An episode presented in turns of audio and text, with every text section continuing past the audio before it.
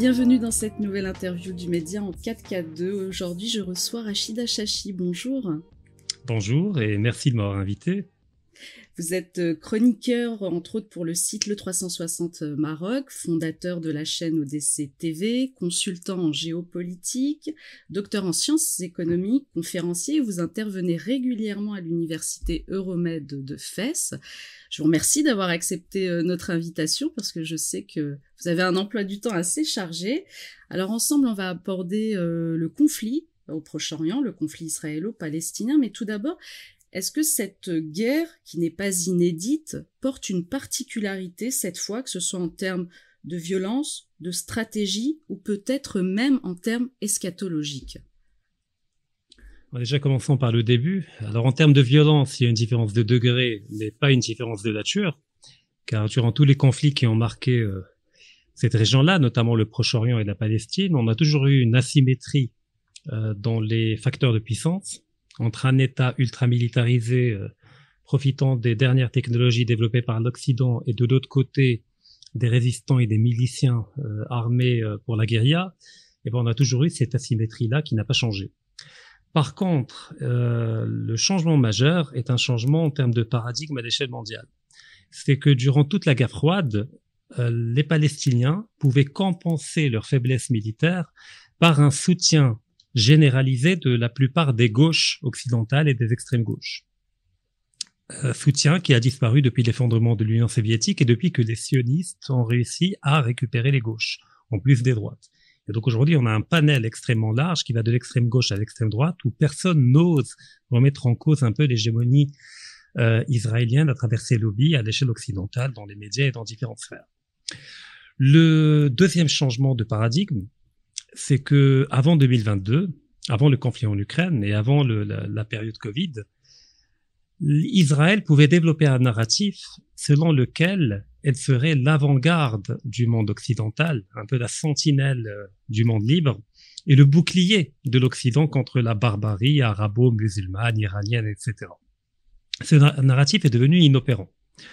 Pour différentes raisons, c'est que toute l'opération Covid-19, parce qu'il faut l'appeler opération, euh, a créé une forme de rupture, l'accélération en fait d'une rupture qui était déjà latente bien avant entre les bases des populations occidentales et leurs élites. Donc le schéma de méfiance est devenu structurel. Je dis ça a commencé avant parce qu'il y a eu les gilets jaunes, il y a eu différents épisodes, mais la gestion de la parenthèse Covid a fait qu'il y a eu une rupture définitive et que les gens n'adhèrent plus aux narratives qui leur est fournies au niveau de BFM TV, LCI, de la plupart des médias dominants. Et quand bien même ils adhéraient, ils adhéraient comme on croirait au Père Noël, c'est-à-dire de manière distante, euh, théorique, sans réellement s'impliquer directement. Et donc, maintenant, quand l'Occident parle d'Israël, eh ben, l'effet est le même, c'est-à-dire une, une, une, méthode qui est devenue inopérante et qui ne marche plus. Le deuxième élément, c'est la guerre en Ukraine, euh, qui effectivement euh, a accéléré cette perte de légitimité du narratif occidental. Et puis aujourd'hui, Israël est entré euh, dans un schéma nouveau, puisqu'on a assisté à un coup d'État mené par Netanyahou, euh, un coup d'État électoral, un coup d'État en termes de réforme juridique, car je rappelle qu'Israël n'a pas de constitution écrite, ce qui fait que les juges étaient l'unique garde-fou dans la démocratie israélienne contre des dérives autoritaires de l'exécutif. Or, la réforme qui a été menée par Netanyahou a fait que les juges n'ont plus le droit de révoquer une décision prise par l'exécutif. Ça veut dire qu'on a un État où l'exécutif a les pleins pouvoirs, où il n'y a pas de constitution pour délimiter ses champs, et ses prérogatives, et où les juges deviennent, euh, deviennent décoratifs, euh, on va dire comme ça. Donc ça, c'est le coup d'État. Le deuxième élément, comme on a à la tête d'Israël un pouvoir messianique d'extrême droite avec une vision eschatologique du conflit, et vous l'avez évoqué au début, eh ben, ils n'ont plus besoin de la propagande. C'est-à-dire qu'ils le font quand même, parce que les relais sont là, les leviers sont là. Si ça marche, tant mieux. Ben, si ça marche pas, ben, on exécute le plan. Et donc aujourd'hui, il ne faut pas s'étonner du fait que malgré les manifestations partout dans la planète, en allant des États-Unis jusqu'au Japon, en passant par le monde européen et arabo-musulman, et malgré la mobilisation de la société civile et tout, Israël continuera jusqu'au bout, parce qu'elle n'est plus dans une perspective où elle doit composer avec l'opinion publique mondiale, c'est-à-dire occidentale, que comme ça qu'il faut le comprendre quand on parle de l'opinion publique mondiale. Et euh, le, plan est un plan eschatologique, et donc on, se déconnecte des rapports de force euh, du réel et, et des conséquences à long terme. On est dans des formes d'immédiateté eschatologique où il faut accélérer la fin des temps et réaliser le projet du Grand Israël. C'est grâce à vous si nous continuons notre combat. Seuls vos dons et vos abonnements depuis cette rentrée sont notre unique soutien. Alors merci à tous et merci de votre fidélité. Alors vous l'avez dit, euh, Israël ira au bout de son, plan. On va rappeler rapidement le bilan parce que c'est important de le rappeler euh, qui est actuellement qui fait état dans la bande de Gaza de plus de 18 800 morts, dont 75% de ces victimes sont des enfants et des femmes. C'est mmh. important de le rappeler. Je voudrais qu'on parle de, de cette trêve qui a été euh, qui a été euh, donc effectuée euh, pendant quatre jours au fin de, à la fin du mois de novembre. Qu'est-ce qu'on peut qu'est-ce qu'on peut en dire de cette trêve? Est-ce qu'elle a eu un bénéfice? Est-ce que c'était une stratégie de la, de la part d'Israël? On sait que ça a été, euh, qu'elle a été négociée euh, dans un échange libération euh, d'otages israéliens contre la libération de prisonniers palestiniens. Qu'est-ce qu'on peut dire de cette trêve de quatre jours? Écoutez, cette trêve, comment dire? Et n'avait aucune dimension humanitaire. La seule dimension de la trêve du point de vue israélien, elle est d'ordre logistique et technique. C'est que Israël ne produit pas l'intégralité des munitions utilisées, notamment des munitions à 500 kilos euh, utilisées pour bombarder les bâtiments palestiniens. Et effectivement, vous le rappeliez, la majorité sont des enfants, parce que l'âge médian euh, dans la région, dans la, la, bande de Gaza est très bas. Donc effectivement, quand vous tapez même à l'aveugle, eh ben forcément la majorité ça va être des enfants malheureusement. Et là on avait besoin parce que le stock qu'elle a utilisé durant les deux premières semaines du conflit était tout simplement énorme. Je veux dire, on n'a jamais vu depuis des décennies une concentration de feu aussi importante sur une superficie aussi étroite. Et donc, euh, Israël est, a atteint une limite au-delà de laquelle elle va commencer à puiser dans ses stocks stratégiques. Ce qui fait que toute la logistique qui permet d'acheminer les munitions en provenance des États-Unis vers Israël a besoin d'une forme de latence de 3-4 jours afin de pouvoir reconstituer les stocks et reprendre des bombardements avec la même intensité, voire davantage. Donc il est euh, éminemment technique. Et puis deuxièmement, pareil, c'est pour offrir un répit aux soldats qui sont engagés au niveau de la première ligne de front, qui ne sont pas psychologiquement ni mentalement euh, capables de mener des combats aussi rudes, on voit bien que l'armée israélienne d'aujourd'hui, de 2023, n'a rien à voir avec l'armée israélienne des années 60 ou des années 70. On a une jeunesse qui était totalement occidentalisée, totalement wokisée, et qu'on en voit combattre des gens encore structurés mentalement, avec une verticalité, avec aucune peur de la mort, avec une capacité d'affronter euh, la dureté euh, des combats de rue, parce qu'il n'y a, a, rien de plus horrible que, que, que les combats de rue. Euh, la bataille de Stalingrad a, a cet effet est un archétype euh, du point de vue de la stratégie militaire. Et donc c'était un répit et pour des raisons éminemment euh, logistiques. Après, ça n'a pas empêché Israël de récupérer cette trêve euh, au niveau médiatique pour montrer à quel point c'est l'armée la plus morale du monde, que c'est une armée humanitaire, qu'elle offre des corridors et que ce répit a été pensé pour permettre à la population de Gaza de quitter le nord qui a été désigné comme zone de combat pour rejoindre le sud qui normalement devait être une région sécure on a vu que dès que la population s'est déplacée vers le sud, les bombardements les ont poursuivis dans le sud, ce qui démontre que ça n'avait rien d'humanitaire du tout. Alors justement, vous venez de dire euh, l'armée israélienne décrite, enfin Tzahal décrite comme euh, l'armée la plus euh, morale euh, du monde. Alors on va parler justement de, de, des violences de ces attaques massives, mais également de la de ce qu'on peut appeler qualifier la bavure israélienne. Et depuis le début du conflit, une partie de la communauté internationale, vous l'avez rappelé à travers les manifestations, les Nations Unies, mais aussi bah, des spécialistes tels que tels que vous notamment, Youssef Indy, Michel Ou encore Thierry Naissant, qui, ne, qui, sur ce génocide commis sur la population euh, palestinienne. Alors on sent bien que Tsahal mène des attaques massives, quitte à toucher les civils, et là, on a assisté ces quelques jours, je l'ai dit, à une bavure israélienne, mais c'est pas c'est pas la première fois que ça arrive. C'est pas la première fois sur la population euh, sur la population palestinienne. Mais là, par exemple, on a le 15 décembre, donc c'est tout récent, trois otages euh, israéliens qui ont été abattus par des soldats donc israéliens hein, qui ont été confondus avec des terroristes présumés.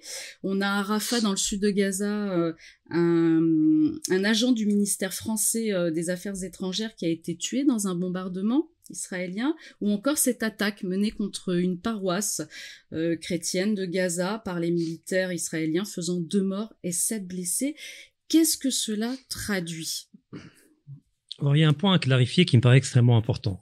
Alors, il n'y a pas de bavure de l'armée israélienne, mais il y a une doctrine. Cette doctrine, elle porte un nom, c'est la doctrine Dahiya, qui est au fait une directive militaire, mais qu'on peut ériger en doctrine, pour faire rapidement. Alors, la doctrine Dahiya stipule en fait, elle est née durant le, conflit au sud-Liban en 2006. Elle stipule que pour chaque Israélien tué, eh ben, le nombre de Palestiniens qui doit être tué ne doit pas être proportionnel, mais doit être multiplié par 30 ou 40. C'est-à-dire que la disproportionnalité de la réponse a été théorisée par l'armée israélienne, en se basant sur le fait que quand on a des civils palestiniens qui abritent un milicien du Hamas, eh ben, ils deviennent une cible militaire légitime parce que du point de vue de l'armée israélienne, il ne s'agit plus de civils, mais il s'agit de complices et donc de combattants. Seulement, ils combattent pas avec les armes, ils combattent avec leur maison, avec leur chambre, où ils cachent le milicien du Hamas. C'est abject, c'est horrible, c'est tellement horrible que ça a été érigé, en doctrine. Donc, je pense que les médias, alors j'attends plus grand-chose des médias, mais s'ils devaient réellement faire leur boulot, il faut qu'ils arrêtent de parler de bavure, mais qu'ils parlent d'une doctrine criminelle qui est contraire au droit de la guerre, au droit international et à toutes les législations mondiales. Il y a ce qu'on appelle une cible militaire légitime et puis il y a des cibles civiles. Donc, je comprends bien qu'il est très compliqué de combattre une armée qui ne porte pas de treillis militaire, que l'on ne peut pas distinguer clairement des civils, mais cela n'autorise pas à considérer tous les civils qui entourent un milicien du Hamas comme étant une cible militaire légitime. Donc, quand il y a un camp de réfugiés qui avait été bombardé par l'armée israélienne il y a quelques semaines, il y avait eu, je crois, 300 morts, on a parlé de bavure, ce n'est pas une bavure. L'armée israélienne savait qu'il y avait un haut gradé du Hamas là-bas et elle a tiré en connaissance de cause parce que pour elle, les 300 morts sont des combattants. Ils combattent d'une autre manière, mais ils ont accueilli le haut gradé, ils l'ont caché, etc. Ça, c'est le premier point. Le deuxième point par rapport aux otages qui auraient été tués, alors il faut comprendre, alors mettons-nous mettons-nous dans le contexte. Premièrement, les militaires euh, otages israéliens ne sont pas trimballés euh, par les combattants du Hamas en treillis militaires. Donc ils sont habillés en civil. Et le morphotype de beaucoup de soldats israéliens est le même que celui des Arabes. C'est globalement des Sémites. Et de l'autre côté, on a des soldats israéliens apeurés, paniqués, pour les raisons qu'on a évoquées tout à l'heure, c'est-à-dire qu'ils n'ont plus la structure mentale de leurs grands-parents et de leurs parents, euh, dans un combat de rue, c'est-à-dire dans une topographie qu'ils ne maîtrisent pas, et qui naturellement vont tirer sur tout ce qui bouge. Et donc, ce type de bavure où des otages israéliens vont être tués va être réitéré. Ça va être systématique et récurrent. Parce qu'il ne s'agit pas de forces spéciales expérimentées capables de distinguer, de garder le sang-froid, mais il s'agit de jeunes de 22 ans, 24 ans, apeurés, qui ne veulent pas être là, mais qui sont obligés d'être là et qui vont tirer tout simplement sur tout ce qui bouge. Par rapport au génocide, alors, tout dépend du contexte dans lequel on inscrit. Euh, si on part de l'idée que Israël veut exterminer tous les Palestiniens de Gaza, ce qui reste à prouver, parce que jusqu'à présent, effectivement, il y a 20 000 morts sur 2 millions d'habitants. Alors, soit les Israéliens sont des bras cassés et qui ne savent pas comment faire un génocide, parce qu'il faudra du temps pour atteindre les 2 millions de morts, soit il s'agit de crimes de guerre, de crimes contre l'humanité, et ça c'est avéré juridiquement, notamment par rapport à la doctrine d'Ahiyya que j'évoquais tout à l'heure, qui est une forme de légitimation du crime de guerre et du crime contre l'humanité où il s'agit de tuer des civils, car identifiés comme cibles militaires légitimes. Par contre, si on inscrit la démarche israélienne dans la longue durée, et là, on dira que Israël considère tous les Arabes comme étant un ennemi vital pour Israël, qui à terme devront être détruits d'une manière ou d'une autre, c'est-à-dire soit détruits physiquement, à travers une guerre totale, soit détruits politiquement et géopolitiquement par la désintégration de la plupart des États arabes structurés à travers des printemps arabes, à travers des révolutions colorées, ce qui revient à un génocide géopolitique puisqu'on va priver toute une ethnie d'une structuration étatique euh, avec tout ce que cela implique comme stabilité, etc. Donc là, éventuellement, on peut parler du génocide, mais d'une autre manière, pas de manière littérale, où ils ont décidé de tuer 2 millions de Palestiniens à Gaza. Les crimes de guerre et crimes d'humanité, oui, c'est même théorisé chez eux et c'est légitime pour eux. J'aimerais qu'on revienne un moment sur euh, cette doctrine euh, de Daïa que vous, que vous avez évoquée. Est-ce qu'elle émane d'une théologie spécifique? D'où émane-t-elle en fait? Est-ce que vous pouvez nous en dire un peu plus? Tout à fait. Alors il y a un fond théologique et métaphysique. C'est qu'on part de l'idée qu'il y a une hiérarchie euh, des races dans le judaïsme dans le judaïsme contemporain, pas dans le judaïsme prophétique, euh, comme le, le distingue Yusfindi, il a parfaitement raison de le faire. Mais effectivement, il y a un peuple qui est élu, qui est élu sur une base ethno-tribale ou ethno-raciale, puisque la judaïté passe par le son et par la mer, donc c'est un club qui est fermé. C'est une religion qui n'est pas universaliste, puisqu'on ne peut techniquement pas se convertir. Alors c'est extrêmement compliqué, c'est un cas sur un million qui arrive à le faire. Et donc de fait, si c'est le peuple élu, bah, tout le reste qu'ils qualifient eux-mêmes de goy, de manière tout à fait naturelle, euh, procède d'une infériorité métaphysique, ce que toutes les religions admettent. Pour le chrétien, le non-chrétien est inférieur du point de vue spirituel. Pour le musulman, le non-musulman est inférieur du point de vue spirituel. Mais la différence au niveau du judaïsme, c'est que comme la métaphysique est reliée à l'ethnie et à la race, eh ben si on est inférieur métaphysiquement et spirituellement, eh ben on l'est de facto sur le plan racial et ethnique. Et donc la vie d'un juif ne vaut pas la vie d'un goy. Donc si jamais un juif est tué, bah faut tuer un plus euh, n de, de non-juifs. Après, chez des goy, ils peuvent ils ont probablement une hiérarchie, euh, c'est-à-dire un Allemand n'est pas la même chose qu'un Arabe n'est pas la même chose, mais disons que l'Arabe est mal situé dans la hiérarchie ethno-raciale du judaïsme contemporain. Et donc ça, c'est l'un des fondements, c'est le fait de distinguer entre un humain juif et un humain non juif en établissant un schéma hiérarchique, un peu à l'image de l'Allemagne nazie à l'époque où ils avaient théorisé racialement la pureté du peuple allemand et avec une hiérarchie avec les Slaves, les Tziganes, etc., etc. Donc ça, c'est pour le fond euh, euh, métaphysique. Après, il y a une, un fondement purement militaire en termes de doctrine. C'est que c'est une doctrine de la terreur, euh, mais appliquée par une armée et un État, contrairement au terrorisme que l'on connaît habituellement. Parce que l'idée est que, à force d'appliquer cette doctrine d'Ahiyya, eh ben, on va arriver à un point critique où la population palestinienne va se désolidariser des militants du Hamas, en les pointant du doigt comme étant à l'origine de leur malheur. Or, le fait est que c'est inopérant, on le voit bien. Parce que, vous savez, Nicolas Machiavel euh, avait théorisé dans l'art de la guerre, parce qu'il n'y a pas que Sun Tzu, il y a même Machiavel qui a écrit un art de la guerre qui n'est pas très connu. Euh, en théorisant le fait que, et d'ailleurs je pense même dans le, le Prince, quand on assiège une citadelle, bah, la pire des choses que peut faire un général, c'est de, de priver la citadelle de toute capacité de repli ou de sortie. Il faut toujours laisser une porte entr'ouverte ou une possibilité de repli pour les défenseurs de la citadelle. Comme ça, quand ils combattront sur les remparts, ils auront toujours en tête, au pire des cas, on peut se replier et fuir. Mais quand vous assiégez intégralement une citadelle, quand vous tuez toute possibilité de fuir la citadelle, eh ben, vous obligez les combattants sur les remparts à choisir entre la victoire ou la mort. Et donc, ils vont combattre avec acharnement tel des lions. Gaza, c'est la même chose. C'est une citadelle qui est assiégée euh, par voie terrestre, par voie maritime, par voie aérienne, avec aucune perspective de, de, de sortie d'une manière ou d'une autre, avec aucune perspective d'avenir, aucune capacité de projection en termes économiques, sociaux, humains, etc et on attend euh, le moment où la population va se désolidariser euh, du Hamas. Mais elle va se désolidariser au profit de qui?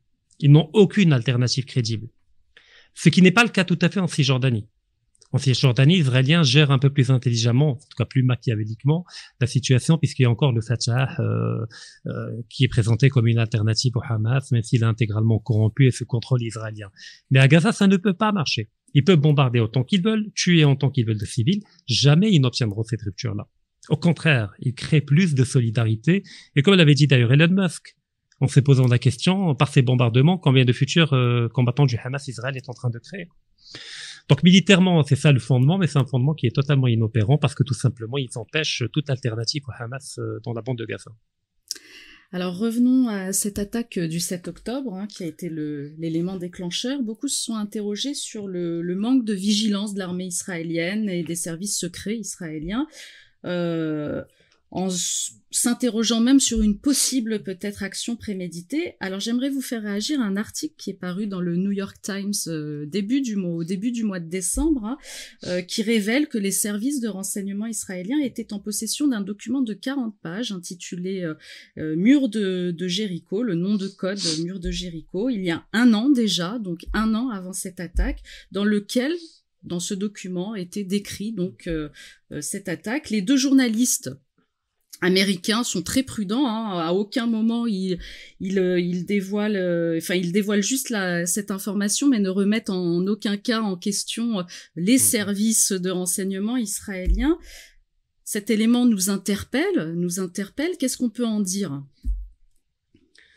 Écoutez, ça a été mon hypothèse de travail dès le début, mais qui a été corroborée très rapidement par différentes révélations, notamment par le journal israélien Haaretz, qui avait publié une première fois euh, un document selon lequel euh, les renseignements israéliens auraient livré à Netanyahou en 2016, si je ne me trompe pas, à l'époque il était déjà Premier ministre, euh, avant de quitter son poste et de le retrouver, qui prévenait l'exécutif israélien que le Hamas avait acquis les capacités opérationnelles et tactiques pour mener une opération au-delà du dispositif de siège israélien. Et Netanyahu avait totalement ignoré euh, le rapport fourni par les services secrets israéliens. Donc déjà, ça interpelle. Et puis récemment, alors avant le New York Times, il y a également Haaretz qui a publié un article dans lequel, quelques jours avant l'attaque, Netanyahu était au courant, grâce à ce rapport, d'une quarantaine de pages sur les détails les, plus minutieux de l'opération, où ils vont attaquer, etc. Que fait Netanyahu? Il ordonne à l'armée de démobiliser une partie des soldats aux alentours de Gaza pour leur permettre de rentrer chez eux et de faire la fête. Parce qu'il y avait une fête religieuse, etc.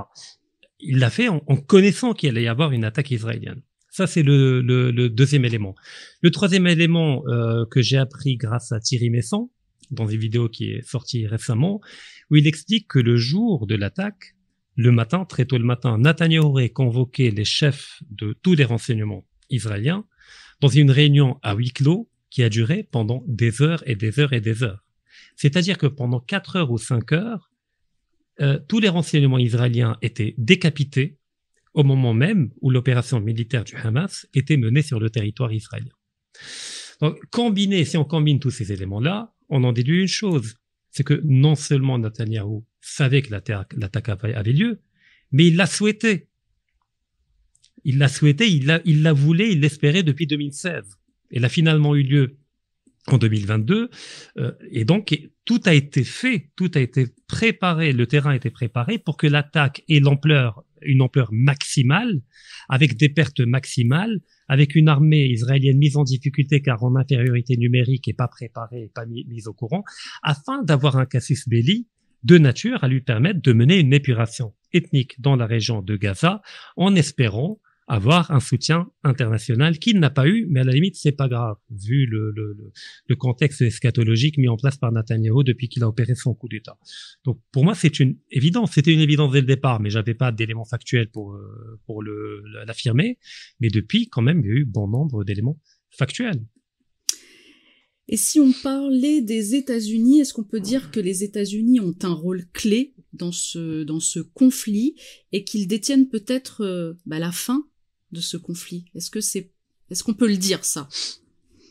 Ah, Factuellement, oui, parce qu'effectivement, Israël n'est pas autonome stratégiquement du point de vue de ses capacités militaires, puisqu'il dépend des livraisons américaines, donc il n'y a pas de livraison, il n'y a plus de conflit. Ça, c'est d'un. Alors, de deux, il faut comprendre que il n'y a pas qu'Israël qui a besoin d'un foyer de tension dans la région, mais il y a même les États-Unis qui ont besoin d'un foyer, parce que la défaite otano-kievienne en Ukraine a fait que pour maquiller la défaite otanesque, eh ben, il n'y a pas mieux qu'une forme de, de, brouillard de guerre en déplaçant le foyer de tension ailleurs. Et d'ailleurs, la plupart des médias ne parlent quasiment plus d'Ukraine, ou bien ils en parlent comme étant ah Poutine aurait-il vaincu, euh, nous serions-nous mhm. trompés par rapport à nos diagnostics, etc. Et tous les, les, les, généraux de plateau ben, sont en train de retourner leur veste en disant mais je l'ai dit dès le départ, la Russie ne pouvait pas perdre, blablabla. Et donc ça sert premièrement à masquer la défaite otano-kievienne euh, en Ukraine. Le deuxième élément est en rapport avec euh, la question des cours du pétrole et la question du dollar. C'est que Israël, euh, les États-Unis connaissent une récession économique qui va devenir de plus en plus profonde. Euh, le fait est que le principal support du dollar, c'est euh, le pétrole, puisque l'essentiel des échanges mondiaux de pétrole se font en dollars, et que une baisse de la demande euh, de dollars, c'est-à-dire une baisse du prix du pétrole, se traduirait par une dépréciation majeure du dollar et par une hyperinflation euh, qui, qui, irait au-delà de l'inflation que l'on connaît actuellement à l'échelle mondiale. Et ça réduirait les marges de manœuvre de la Banque centrale américaine pour mener une nouvelle politique de planche à billets. Donc, et là, c'est pas mon analyse, c'est l'analyse de Oussama Wassini, qui est un ami et qui est un brillant analyste euh, qui la développe. Et donc, paradoxalement, aujourd'hui, les États-Unis ont besoin d'un cours du baril qui serait élevé afin de soutenir la demande de dollars et offrir une marge de manœuvre, sachant qu'il y a les échéances électorales aux États-Unis et que Biden doit afficher euh, des chiffres relativement positifs en créant des emplois, etc. Sachant que les Américains votent principalement pour des raisons économiques et de politique intérieure et aucunement pour des raisons de géopolitique mondiale.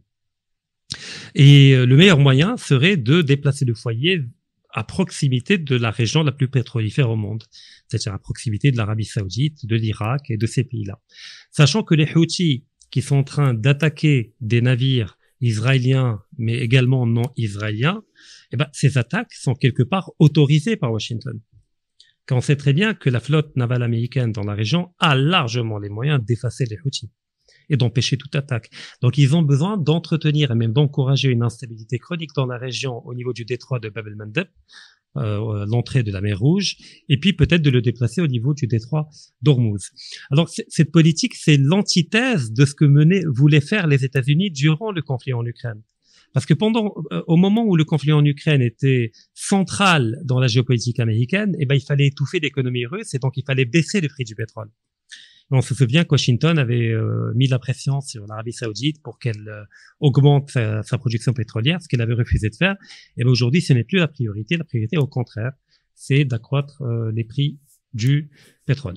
Donc les États-Unis n'ont pas forcément intérêt à mettre fin à ce conflit-là. Peut-être même ils auraient intérêt à le généraliser mais euh, à condition que cette euh, généralisation du contrôle soit euh, du conflit soit sous contrôle américain et ne déborde pas.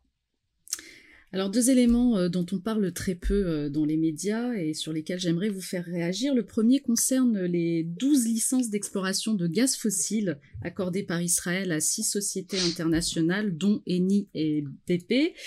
Euh, c'est l'agence Reuters qui avait révélé euh, l'information. Alors, euh, et puis le second, ça concerne le projet de canal du canal Ben Gourion pour concurrencer le canal de Suez, qui permettrait ainsi à Israël de relier la mer Méditerranée à la mer Rouge. Elle creuserait ainsi deux canaux indépendants pour assurer la fluidité des transports maritimes, contrairement au canal de Suez qui n'en a qu'un, qui n'en compte qu'un. Alors mmh. voilà, j'aimerais votre réaction sur ces deux, sur ces deux aspects. Alors, par rapport au gisement gazier offshore, ça, on le connaît depuis longtemps. Mais effectivement, euh, il y a ce qu'on appelle les réserves théoriques, non confirmées, puis il y a les réserves confirmées. Donc, il faut quand même passer à la deuxième étape. Israël n'ayant pas l'expertise euh, requise, et eh ben, naturellement, il y a un appel d'offres euh, qui est lancé pour sous-traiter cette tâche à une entreprise étrangère. En général, c'est l'Italie ou un pays mm-hmm. de la région. Le deuxième élément, pourquoi Israël peut se permettre de le faire? Parce que la Palestine n'étant pas encore reconnue comme un État de plein droit, avec un siège à l'ONU euh, en tant qu'État, avec une souveraineté, avec euh, toutes les prérogatives qui permettent la souveraineté, c'est-à-dire la monnaie, euh, de, faire la guerre et la paix, le droit, le fait de dire la loi. Eh ben, la Palestine et a fortiori Gaza ne peut pas se revendiquer des différentes conventions du droit maritime qui lui autorisent le fait de revendiquer une zone économique exclusive qui couvrirait les gisements gaziers. Et donc, cette incapacité euh, structurelle mise en place par Israël pour empêcher l'État israélien de naître fait que les Palestiniens ne peuvent pas prétendre à ces gisements gaziers. L'autre volet, c'est que Israël non plus.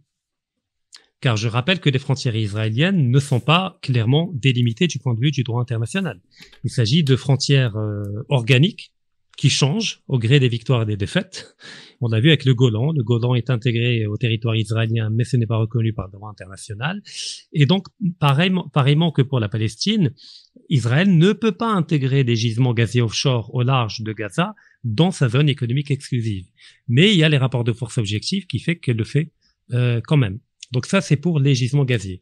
Alors pour le canal Ben Gurion, ça risque d'envenimer la situation parce que c'est une menace directe pour l'Égypte, qui pour l'instant a le monopole. Et l'Égypte est confrontée à deux, à deux, hum, comment dire, à deux urgences stratégiques. Il y a d'un côté euh, la tension avec l'Éthiopie par rapport au barrage euh, euh, qui a été construit par les Éthiopiens et qui va réduire le débit du Nil lorsqu'il atteint l'Égypte. Et donc c'est une menace vitale pour la capacité hydroélectrique égyptienne. Et ben l'autre menace vitale, ça va être euh, le, le détroit Ben Gurion, le canal Ben Gurion, qui va effectivement absorber une partie des flux qui passent par le détroit, par le canal de Suez, au profit d'Israël, qui va s'ériger en hub commercial maritime mondial.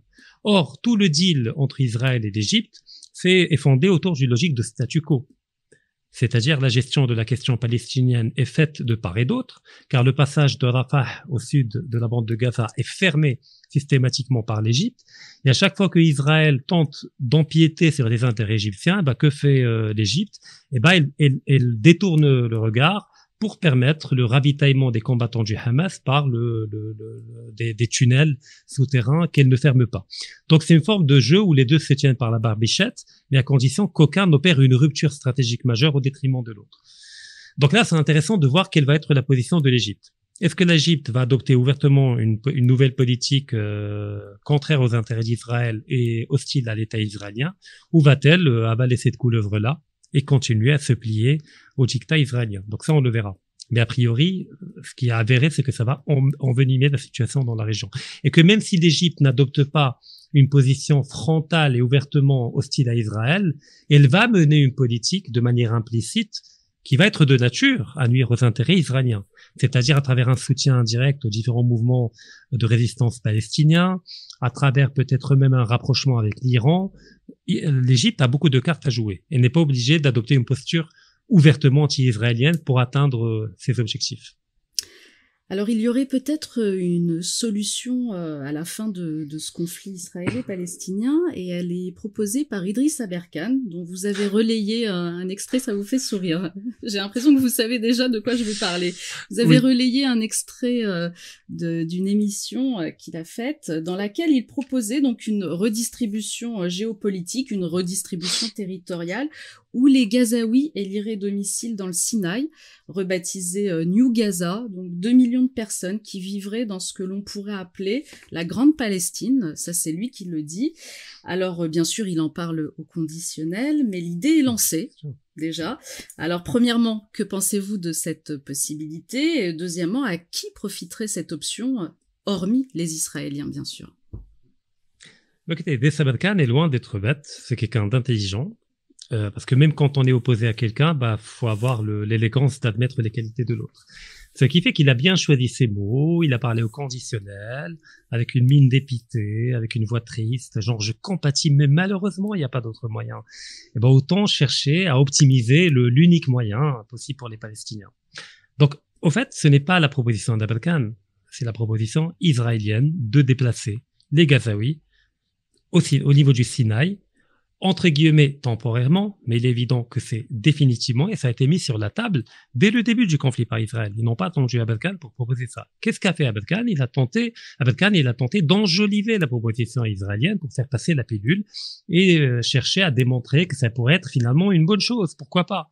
Et c'est ce que moi je qualifie la géopolitique du Tipeee ou la géopolitique de Patreon.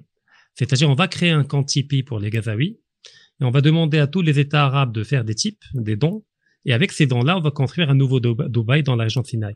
Mais faut être sérieux à un certain moment. Donc il est évident que ça aura jamais lieu et que quand bien même ça aurait lieu, ça ne résout pas un problème que de déplacer. Au fait, il propose une épuration ethnique, mais euh, dans un hôtel 5 étoiles. C'est ça ce qu'il propose.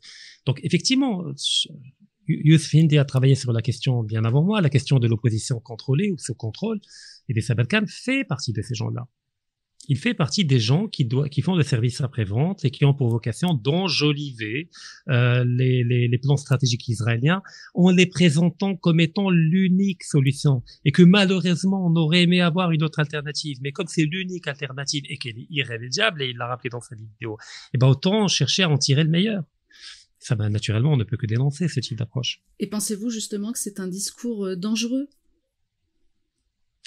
Bah, Dangereux du fait du public qu'il a C'est-à-dire que Abel Khan représente une forme de caisse de résonance au sein d'une jeunesse francophone qui le considère comme étant une autorité.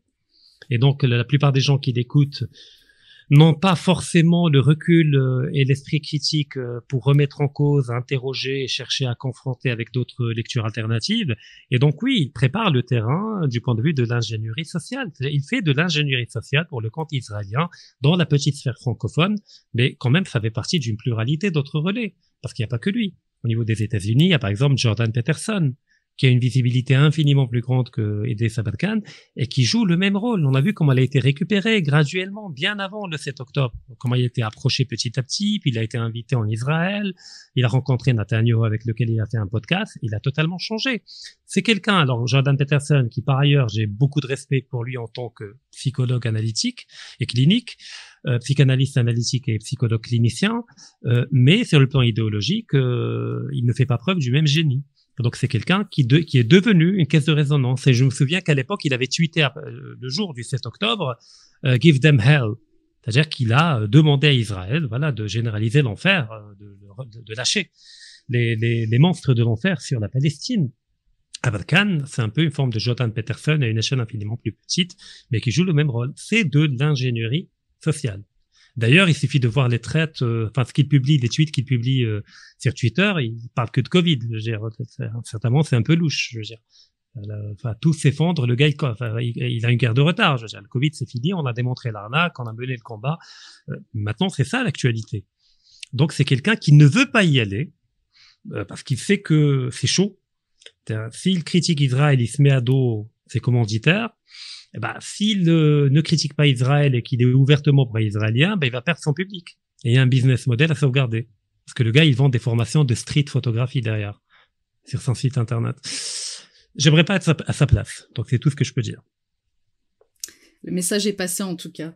On va parler de la France et de sa position euh, face au conflit israélo-palestinien et notamment de ce geste tout récent euh, euh, avec cette célébration de la cérémonie de Hanouka au sein de l'Élysée. Alors ça, ça a fait beaucoup de tensions, pas forcément au sein des, médias de masse français, hein, qui, mmh. qui n'ont pas du tout critiqué et qui ont eu un manque d'objectivité, on peut le dire, face à, face à ce geste. Le président du CRIF, lui, a critiqué euh, cette, euh, en considérant que c'était une erreur, euh, parce que je cite l'ADN républicain, c'est de se tenir loin de tout ce qui est religieux. Alors, en effet, le principe de laïcité a été remis en question, mais au-delà de, de cette question de laïcité, qu'est-ce que ce geste, en fait, signifie ah, écoutez, c'est bien que vous ayez évoqué que le président du CRIF a condamné, parce que ce que je vois au niveau de l'élite euh, juive, et je dis bien l'élite, je ne parle pas du juif du quotidien, au niveau de cette élite, il y a une forme de schisme par rapport à ce qui se passe en Israël. Il y a une partie qui condamne, pas par rapport des Palestiniens, parce qu'ils considèrent que cela met en danger les juifs partout dans le monde. Ce qui est vrai. Là, on a Attali, on a BHL, je ne sais pas, je l'ai pas entendu, mais probablement il va être du même bord considérer que Netanyahu est un fou. Et on a le président du CRIF. Parce que lui, euh, disons qu'il a le même agenda que Netanyahu, mais qu'il y, a une, divergence en termes de méthode. De l'autre côté, on a des sionistes comme Meir Habib et comme Golnadel et comme d'autres, plutôt d'extrême droite, d'extrême droite juive, euh, qui adhèrent à l'approche eschatologique et qui considèrent que c'est un combat d'arrière-garde que de penser euh, à la sécurité des Juifs dans le monde et qu'aujourd'hui on est dans une guerre totale et que dans une guerre totale on peut pas faire d'omelette sans casser deux et que c'est pas grave s'il y a un danger partout. Au contraire, ça va pousser les Juifs à faire le ralia et aller en Israël. Et j'ai l'impression que Macron a tranché en faveur euh, du camp euh, ultra-sioniste extrême droite. Parce que soit Macron est fondamentalement bête, ce que j'exclus, ça veut pas dire qu'il est forcément génial, bah soit il alimente euh, ce schéma de tension et de mise en danger de tous les juifs de France. Bah, parce que on, peut pas l'expliquer autrement.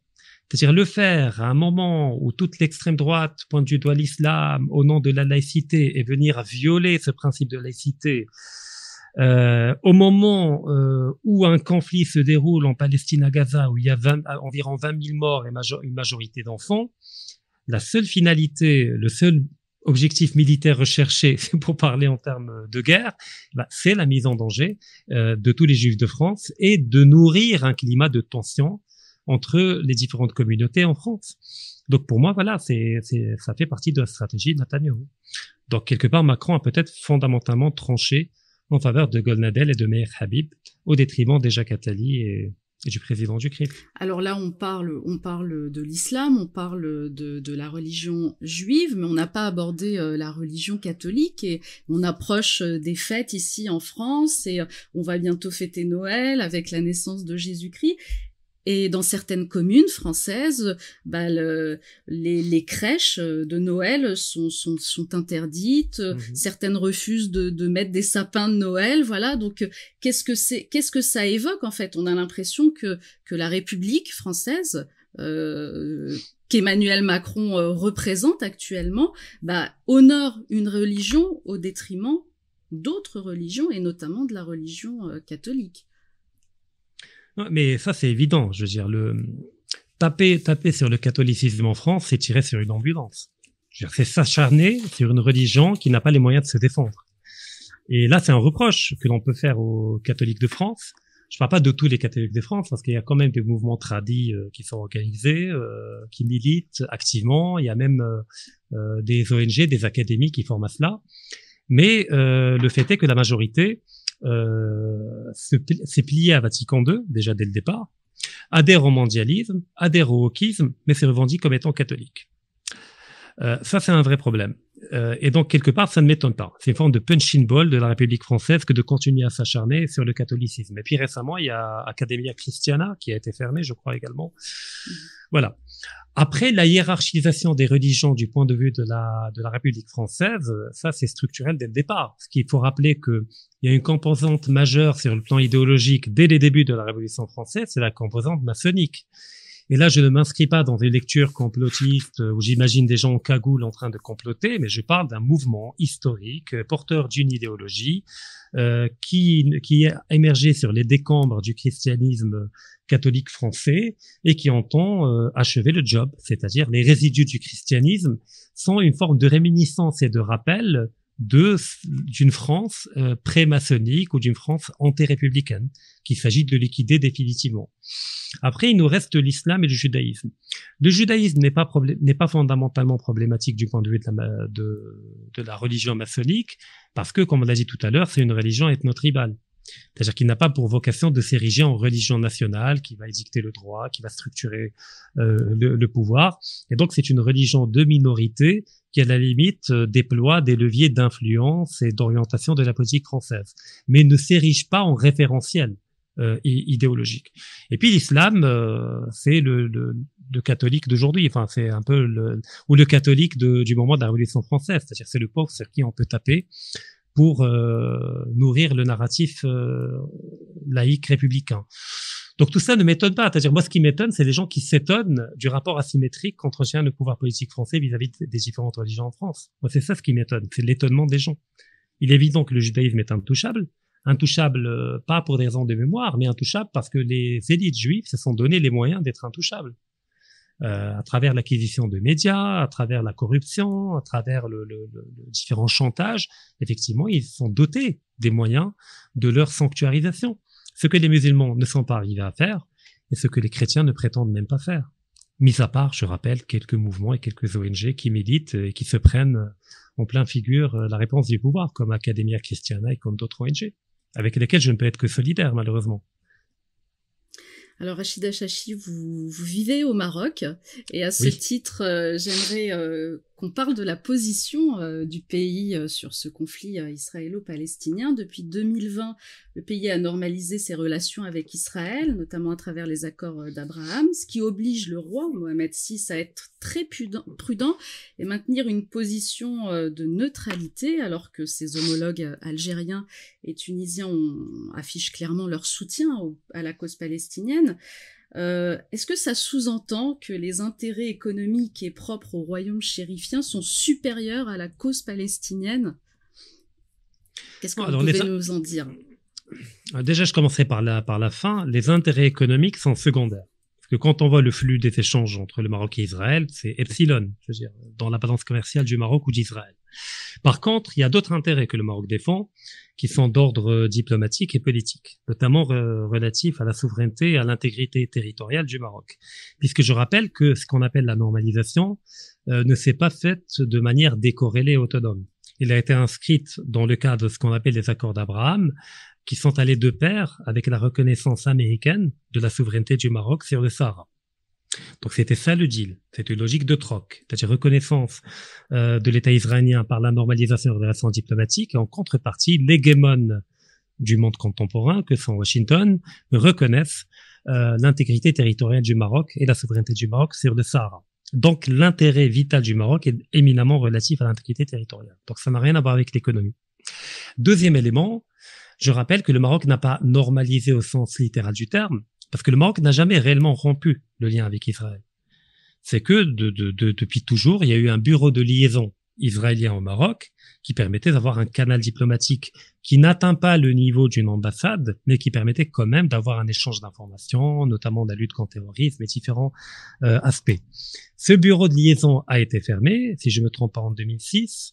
Il n'a plus été réouvert jusqu'à jusqu'aux accords d'Abraham où là, on est passé directement à travers un saut qualitatif vers un début de normalisation avec pour perspective l'ouverture d'une ambassade israélienne au Maroc et un versement du Maroc en Israël qui n'a toujours pas eu lieu. Parce que chacun temporisait pour différentes raisons. Il y avait des négociations entre Tel Aviv et Rabat. Chacun cherchait à, à tirer la couverture de son côté. Israël voulait que l'ambassade du Maroc soit à Jérusalem, ce que le Maroc refusait. Euh, euh, parce que c'était Tel Aviv du point de vue marocain. Et puis le Maroc exigeait que Israël, qu'Israël reconnaisse à son tour la marocanité du Sahara, ce qu'Israël a tardé à faire. Donc ça n'a pas eu lieu au sens littéral du terme. Mais il y a eu des, des partenariats économiques, technologiques, etc., qui, euh, qui sont déployés au Maroc. Des échanges d'étudiants, d'experts, etc. Maintenant, la question de la neutralité. Alors, formellement, le Maroc n'est pas neutre. Quand on voit les déclarations euh, du ministère des Affaires étrangères euh, du Maroc, le Maroc a condamné le recours à la violence, euh, le, le, les mhm. massacres commis, etc. Ça, c'est mhm. vérifiable, tout le monde peut aller le vérifier. Donc, ce n'est pas une neutralité. Mais le Maroc n'est pas allé au-delà des déclarations diplomatiques. Et je rappelle que l'Algérie non plus n'est pas allée au-delà. L'Algérie n'a pas envoyé sa flotte navale aller le, tenter de lever le blocus israélien sur Gaza. Il n'a pas envoyé de soldats. Il n'a pas envoyé d'armes. Je veux dire, donc, à partir de quel référentiel va-t-on dire que ah le Maroc n'a rien fait mais l'Algérie a fait? Je veux dire, le Maroc n'a pas fait plus que l'Algérie ni moins que l'Algérie. Deux ont condamné diplomatiquement et ça s'est arrêté là. Mais en fait aucun pays arabe n'est allé au-delà de la condamnation diplomatique de ce que fait Israël euh, dans la bande de Gaza. Je dirais même à l'échelle mondiale qui est allé au-delà de la condamnation diplomatique? Il y a quelques pays effectivement. l'Espagne bizarrement est allé un peu au-delà D'ailleurs, euh, ce qui a même amené le gouvernement israélien à accuser euh, l'Espagne d'être antisémite et le chef du gouvernement espagnol d'être antisémite. Mais globalement, il y a eu forme d'atrophie diplomatique à l'échelle planétaire, de paralysie diplomatique à l'échelle planétaire qui effectivement interpelle.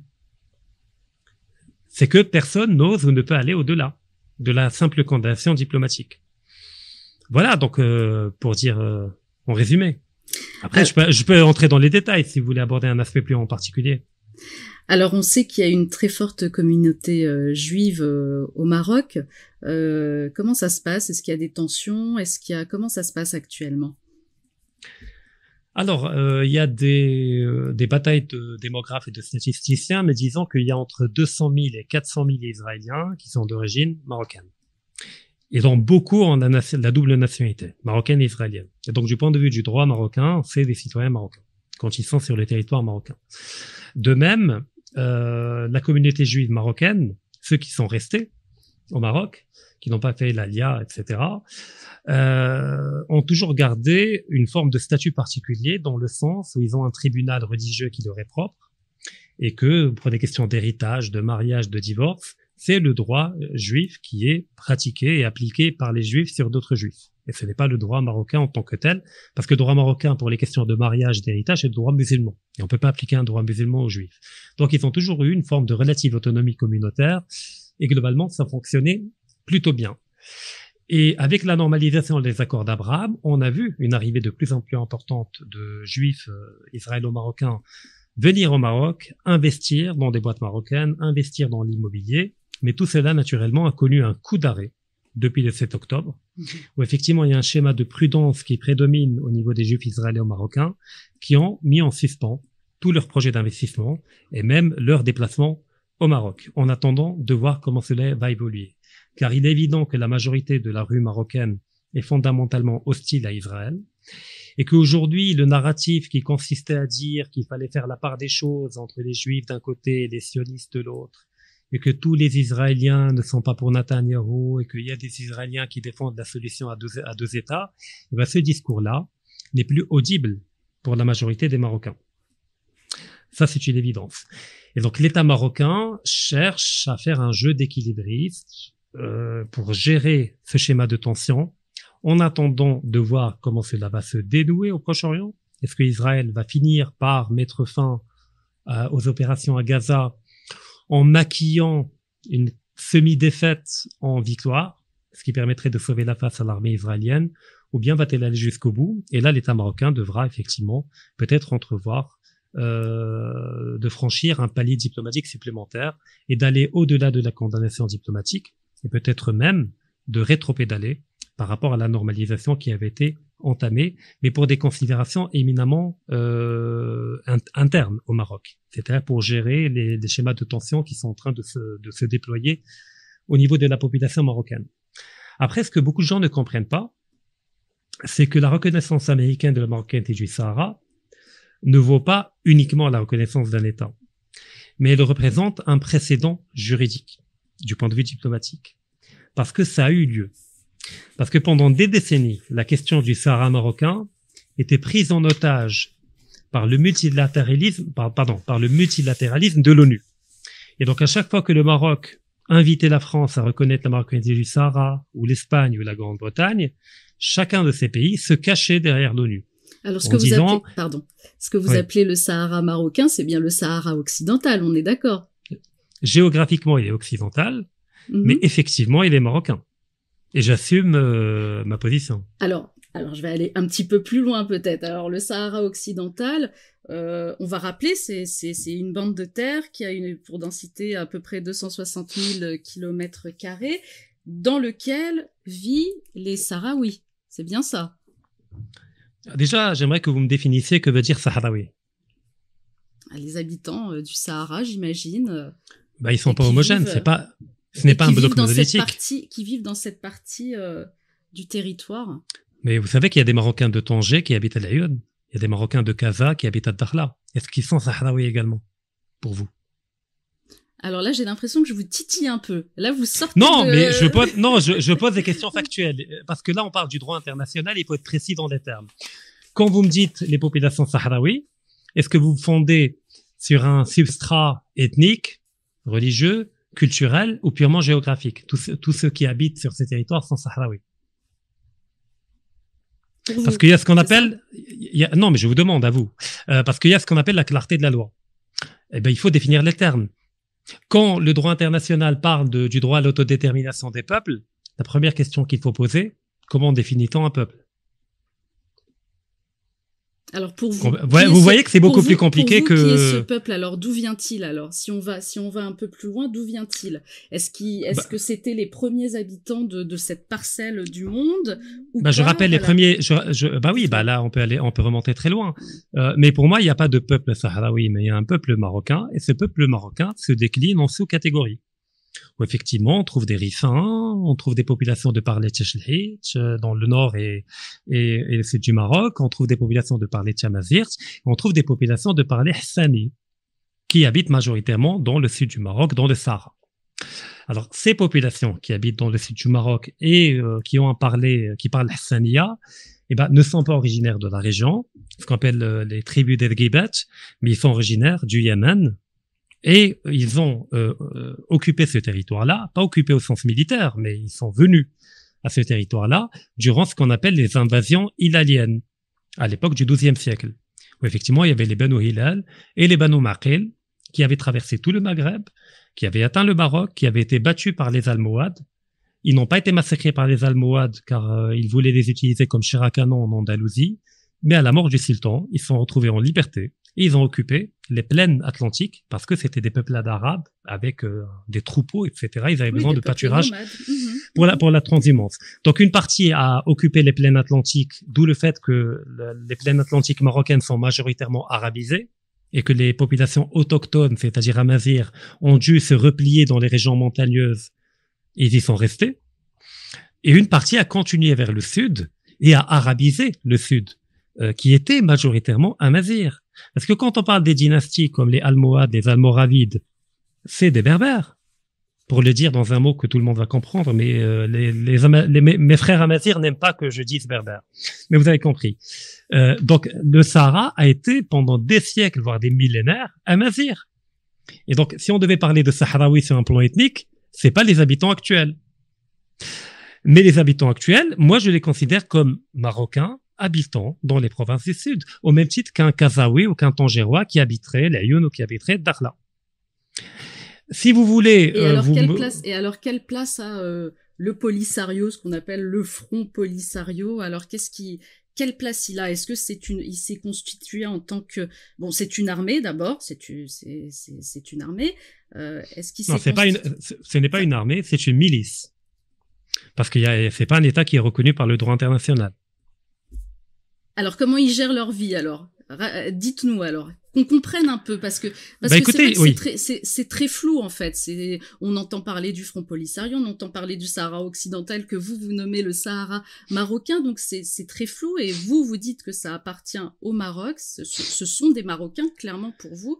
Donc euh, oui. Alors écoutez, le Polisario est, d'après moi, après ce que je veux dire, vous allez qualifier de subjectif, est une milice armée qui est né dans un contexte de guerre froide, avec une rhétorique révolutionnaire, pan-arabiste, émancipatrice, dans le, courant des mouvements révolutionnaires africains, et qui a été hébergé, entraîné, armé et euh, sponsorisé par l'État algérien dans une logique de rivalité naissante avec le Maroc, euh, vu que beaucoup euh, de clivages séparaient le Maroc de l'Algérie. Le premier clivage est en rapport avec la nature des régimes politiques, car je rappelle que l'Algérie a choisi le courant panarabiste plutôt socialiste, proche du camp de l'Est. Ah, pas jusque-là, mais disons voilà, proche du camp communiste. Le Maroc est une monarchie et donc perçu par l'Algérie comme étant un archaïsme et un frein à la révolution socialiste arabe. Donc de fait, il y avait un clivage structurel du fait de la différence de nature de régime politique entre les deux. Deuxièmement, l'Algérie a hérité de territoires énormes qu'historiquement, elle n'a jamais contrôlé dans le cadre d'une étaticité avec un État structuré, centralisé, etc., puisque c'était l'Algérie française euh, à l'époque et que la France avait annexé une partie de l'ancien empire chérifien dans sa province de l'Algérie française. Car je rappelle que le Maroc était un protectorat, tandis que l'Algérie était une région française. Ce qui fait qu'il fallait récupérer de ce qu'on considère comme un protectorat des territoires au profit de ce qui nous appartient. Parce que le protectorat finira par prendre fin.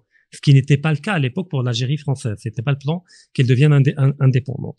Et donc, elle a hérité de ces territoires. Et donc, quand on voit la forme de l'Algérie française, de l'Algérie actuelle, qui est la même, et d'ailleurs Bernard Lugan donne souvent cette image d'une femme enceinte, on voit bien que c'est des frontières qui ne sont pas des frontières naturelles, c'est-à-dire issues de l'histoire, etc. Mais c'est des découpages à la règle, on le voit. Deuxième élément, malgré ces tailles importantes avec toutes les richesses qu'il y a là-dedans, notamment au sud et au centre, l'Algérie est un, et s'est découverte comme étant un pays enclavé. Car la seule ouverture maritime qu'elle possède donne sur un grand lac, la Méditerranée. Et le centre de gravité économique mondial n'était plus depuis le XVe siècle en Méditerranée, mais c'était le Grand Atlantique et puis actuellement le Pacifique, de plus en plus. Or, le Maroc a une façade atlantique extrêmement importante et il contrôle avec l'Espagne le détroit de Gibraltar. Ce qui, pour l'Algérie, est du point de vue géopolitique, tout simplement, un danger vital. D'accord? Et donc, l'impératif premier euh, de l'État algérien, c'était d'accéder à tout prix à l'Atlantique. pour désenclaver l'Algérie et avoir une façade atlantique, une ouverture atlantique. Ne pouvant le faire militairement directement contre le Maroc, eh ben l'alternative a été une alternative maquillée euh, par un narratif d'émancipation des peuples, d'autodétermination, etc. Chose que l'Algérie a toujours refusée au Kabyle, chose que l'Algérie a toujours refusée au Mzabit, euh, dans la région du Mzab, à Ravdaya, etc. Chose qu'elle a toujours refusée au Touareg aux Berbères. Donc, euh, on rappelle que ce sont des Berbères. Euh, des Berbères, tout à fait. Mhm. D'obédience euh, etc., euh, persécutés notamment par les populations euh, aux alentours majoritairement arabes, avec l'appui des autorités algériennes, des Touaregs pareil berbères. Mais par contre, pour les Sahraouis, bah, c'est voilà, l'Algérie devient humanitaire et le parangon du droit international, etc. Mais la finalité, elle est, elle est très triviale, c'est d'accéder à la mer Atlantique et de, de, de, priver le Maroc de ce monopole-là du point de vue du Maghreb. Après, euh, je veux dire, le Maroc a toujours proposé à l'Algérie d'accéder à la façade atlantique dans le cadre de la souveraineté du Maroc, en développant des corridors économiques, euh, d'ailleurs même récemment en, en, mettant à disposition l'infrastructure du Maroc en termes de transport, même au pays du Sahel, dans le dernier discours royal. Donc il y a tous les ingrédients pour dépasser ce conflit-là. Mais le problème de l'Algérie, c'est que le cumul des échecs économiques et sociaux euh, qu'on peut pas imputer à l'actuel président dont il a hérité, c'est qu'il doit composer avec une dialectique interne qui est euh, parsemée de contradictions et de tensions, qui avait fait une éruption durant le Hirak, qui est un Hirak extraordinaire. Moi, j'applaudis. Pacifiste, il euh, n'y a pas eu de dégâts, il n'y a pas eu de confrontation, il n'y a pas eu de dégradation ni de vandalisme, avec des gens éduqués qui ont des revendications clairement formulées et qui aurait pu euh, déborder et tomber dans un schéma de, de conflit ouvert euh, entre l'État et une grande partie de la population du fait de stratégies de déstabilisation et de provocation, parce qu'on sait très bien que l'État algérien a les moyens de simuler des débordements en ordonnant à des soldats ou à des gens du renseignement de se déguiser en civil et de, de s'immiscer au sein de la foule pour provoquer la police, pour justifier de la violence. Ça n'a pas eu lieu euh, en raison du Covid. Parce que le Covid a mis fin au Hirak. C'est le Covid qui a mis fin au Hirak. Mais ça peut redémarrer à n'importe quel moment, car les mêmes causes produisent les mêmes effets. Et dans un schéma où un État euh, doit gérer des contradictions internes qui deviennent insoutenables, le meilleur moyen, c'est d'évacuer ces tensions internes en désignant un ennemi externe. Donc l'Algérie a besoin de désigner le Maroc comme un ennemi. Elle a besoin d'entretenir la rivalité avec le Maroc diplomatique à tous les niveaux, parce que c'est la condition sine qua non pour éviter une implosion en interne. Comme je dis, si le Maroc n'existait pas, l'Algérie l'aurait inventé. Et c'est pas que l'Algérie qui le fait, mais tous les États le font. Même les démocraties occidentales désignent la Russie, la Chine comme un ennemi vital, même s'il ne l'est pas factuellement. Je veux dire, après le 11 septembre, on a quand même désigné des Afghans qui courent en sandales avec des Kalachnikovs comme une menace pour la démocratie mondiale. Donc ça fait partie de cette rhétorique-là, mais moi j'ai rien contre les Algériens. Moi j'ai, moi je suis un, un comment on bah, appelle ça? Vous avez une histoire en commun. Vous avez une histoire en commun tout de même. Mais bien entendu. J'ai envie de dire toute l'Afrique du Nord euh, a une histoire commune et des, des origines communes. Donc c'est c'est bien triste que les relations effectivement bilatérales soient à, à, ce point euh, détériorées. Mais vous le rappelez et certainement peut-être à juste titre que que la position euh, du gouvernement algérien, euh, peut-être on peut dire, euh, souvent on dit que les Algériens sont très fiers. C'est peut-être le cas là. dans ce... Ah oui, mais bon, il y a quand même une différence entre la fierté, entre la, la, le courage, d'un côté, et de l'autre côté, la, témérité. Écoutez, moi, je suis pour un Maghreb. Alors pas un Maghreb uni au sens de d'État unifié, mais au sens de Maghreb confédéral où chaque État garde sa souveraineté, mais avec un espace économique commun, éventuellement avec, euh, une monnaie commune qui cohabiterait avec des monnaies nationales, avec un, pacte de pacte militaire, d'alliance militaire commune. Moi, c'est mon rêve. Moi, mon rêve, c'est de prendre le train à Tanger ou à Casa et de pouvoir euh, cheminer jusqu'à Khartoum ou jusqu'au Caire. C'était un, traversant l'Algérie. C'était un peu l'idée de Kadhafi à l'époque. Oui, mais hmm c'est mais c'est mon rêve. Mais le problème, c'est qu'il y a des clivages, euh, pour l'instant encore indépassables, hmm. d'ordre idéologique, euh, relative à la fierté des chefs d'État. Pareil, c'est une barrière euh, qu'il faut pas négliger dans cette région du monde. Malheureusement, c'est le cas. Mais factuellement, je veux dire, à un certain moment, euh, vous prenez l'avion, vous descendez à Dakhla, vous voyez des drapeaux marocains. Je veux dire, factuellement, la souveraineté marocaine est établie dans cette province-là. Après, on peut contester autant qu'on veut, euh, il y a quand même la réalité qui s'impose. Et là, je vais même pas entrer dans le débat de la légitimité historique, parce qu'il y a beaucoup de choses à dire euh, par rapport à ça. Bah, on pourra en faire euh, une émission spéciale. Tout à fait. Là, je vais préparer tous les, toutes les résolutions, tous les. moi aussi, je préparerai également de mon côté euh, tous les faits historiques. Eh ben, écoutez, en tout cas, je vous remercie infiniment, Rachida Chachi, de nous avoir ah, consacré euh, tout ce temps. C'est moi qui vous remercie pour l'excellent travail que vous faites. Bravo. Merci, merci infiniment, Rachida Chachi. Merci. Avec grand plaisir. À très bientôt. À bientôt.